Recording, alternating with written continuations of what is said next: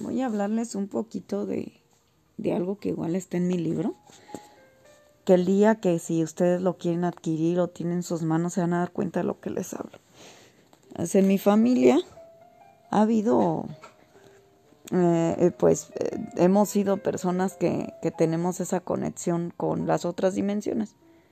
Y una de esas me quedo, mi mamá ya nos había platicado esta historia, pero cuando eso fue más de niña, ahora que, que a mí me pasaban cosas similares o que me pasan cosas similares, entiendo más las cosas que veía mi mamá. En esta parte les hablo de cómo, eh, en el libro, este es el capítulo donde es verdad que se pueden despedir las personas que ya fallecieron y les hablo un poquito de, de este suceso de mi mamá.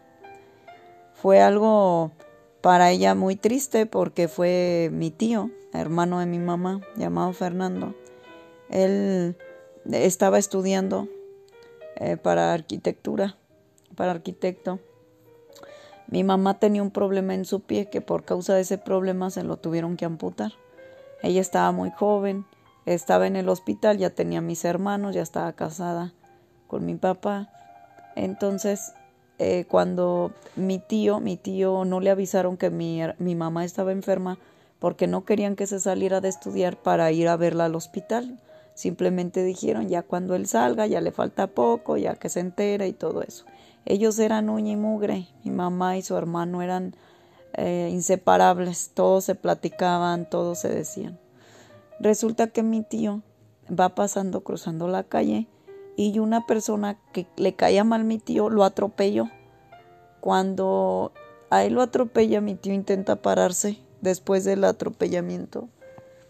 Intenta pararse y resulta que, que este señor ve que se está parando y lo remata, se hace para atrás y lo mata. Entonces, pues fallece mi tío y no le querían decir ahora a mi mamá porque iba a entrar a, operación y no querían frustrarla. Entonces mi papá va al otro día al hospital, no al otro día, perdón, ya después del sepelio de mi tío que lo enterraron, va mi papá al hospital, ya era hora de su operación.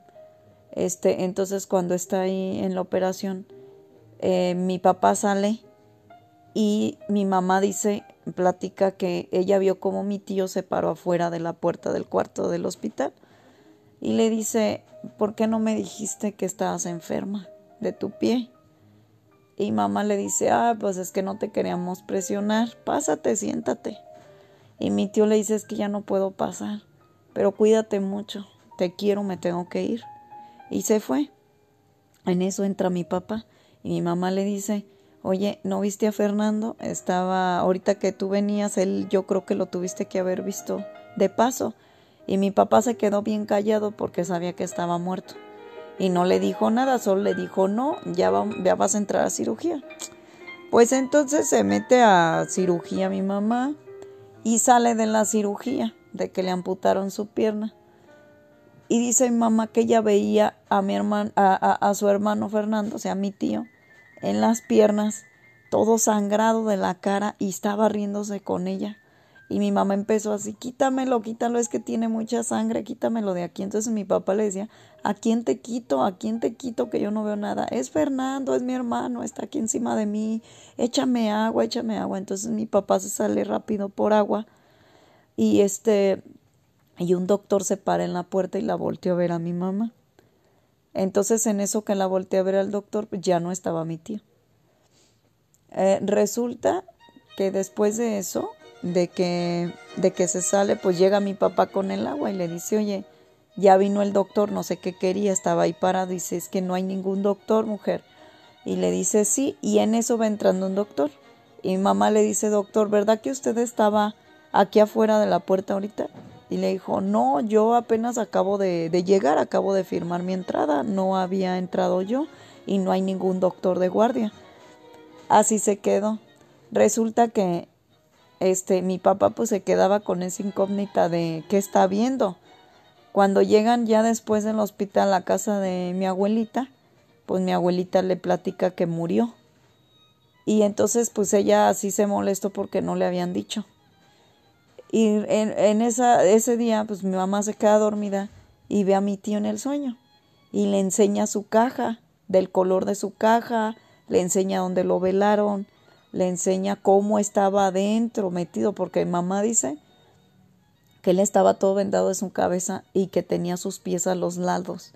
No sé cómo quedó mi tío, que dice mamá que tenía los pies al lado, o sea, ella lo vio en el sueño y luego vio dónde lo enterraron, supo el lugar del panteón.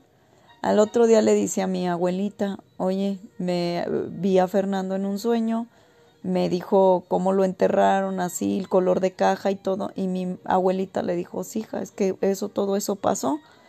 Entonces le dice a mi papá que la lleve al panteón y que ella le iba a decir dónde estaba enterrado. Mi papá la carga y le va diciendo dónde, y sí, efectivamente, ahí mi papá se quedó sorprendido en que sabía. Entonces, esta historia, algo, algo cruel eh, que nos platicó mamá, también es algo muy real, que tanto mi papá dices que es verdad. O sea, a mí me consta que, que me dijo de Fernando ya no sabía que estaba muerto. Este, y hay otra eh, historia también que se habla en mi libro, este, donde eh, mi mamá eh, vendía una señora pozole ahí afuera del templo los domingos y siempre se iba mamá a los domingos a, a comer pozole. Y esta vez la ve, pero la ve que iba entrando a la tienda o que venía del templo, no recuerdo bien. Este, y mamá la, la ve y platica con ella y le dice, este, ¿qué estás haciendo? Dice, no, pues ando media triste. Dice, ¿sí vas a vender este domingo? No, ¿qué crees que ya no voy a vender? Decía la señora. No sé, le dice, ¿por qué no vas a vender? No, es que tengo muchos problemas con mi hija. Ok. Dice, vamos a tomarnos una coquita, te la invito, decía mamá. Entonces se sientan en, en la banqueta de afuera de la tienda a platicar.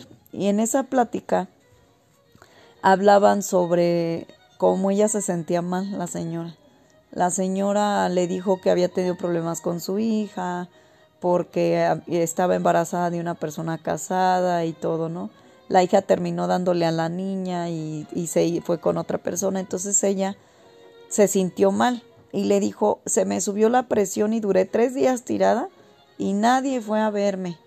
Nadie me ayudó. Yo solita me paré y ando acá afuera.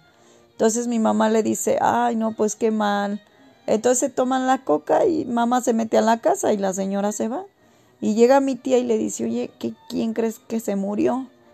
y le dice, ¿quién? Pues Yolanda, la, la que vende aquí el pozole. Y mamá, ¿cuándo se murió? Dice, uy, desde ayer la están velando. Mamá, no, no puede ser eso posible, porque yo la acabo de ver y estaba platicando con ella y dijo, no, en serio, ve a su casa, la están velando. Pues va mi mamá. Y sí, efectivamente la estaban velando. Entonces le pregunta a las hermanas, oye, ¿y de qué murió? Si no es indiscreción y le dice, es que se le subió la, eh, la, presión, se le subió la presión y se desmayó. Duró, nosotros duramos eh, para enterarnos tres días, no sabíamos que le había pasado esto hasta que una vecina toca la puerta y no le abría. Nos avisa a nosotros y van en busca de ella y se dan cuenta que ella estaba tirada en el piso. Todavía estaba algo viva, o sea, tenía, este, sí, seguía viva, pero cuando la llevan al médico, el médico les dice que ya no hay nada que hacer, que estaba en estado de coma y a pocos minutos muere ella. Entonces, eso fue lo que le platicó la señora, le dijo que duró tres días tirada y que nadie había visto por ella. Entonces aquí es algo que eh, así sea la creencia pues de cada persona y también el, el de la historia que les platico que posiblemente muchos no lo creen. Pero aquí nos damos cuenta de que no se dan cuenta que fallecieron. Eso es algo bien importante, por eso les platico estas experiencias. Pues muchas gracias. Hoy es este pequeño plática que les dejo. Espero les guste y hasta luego.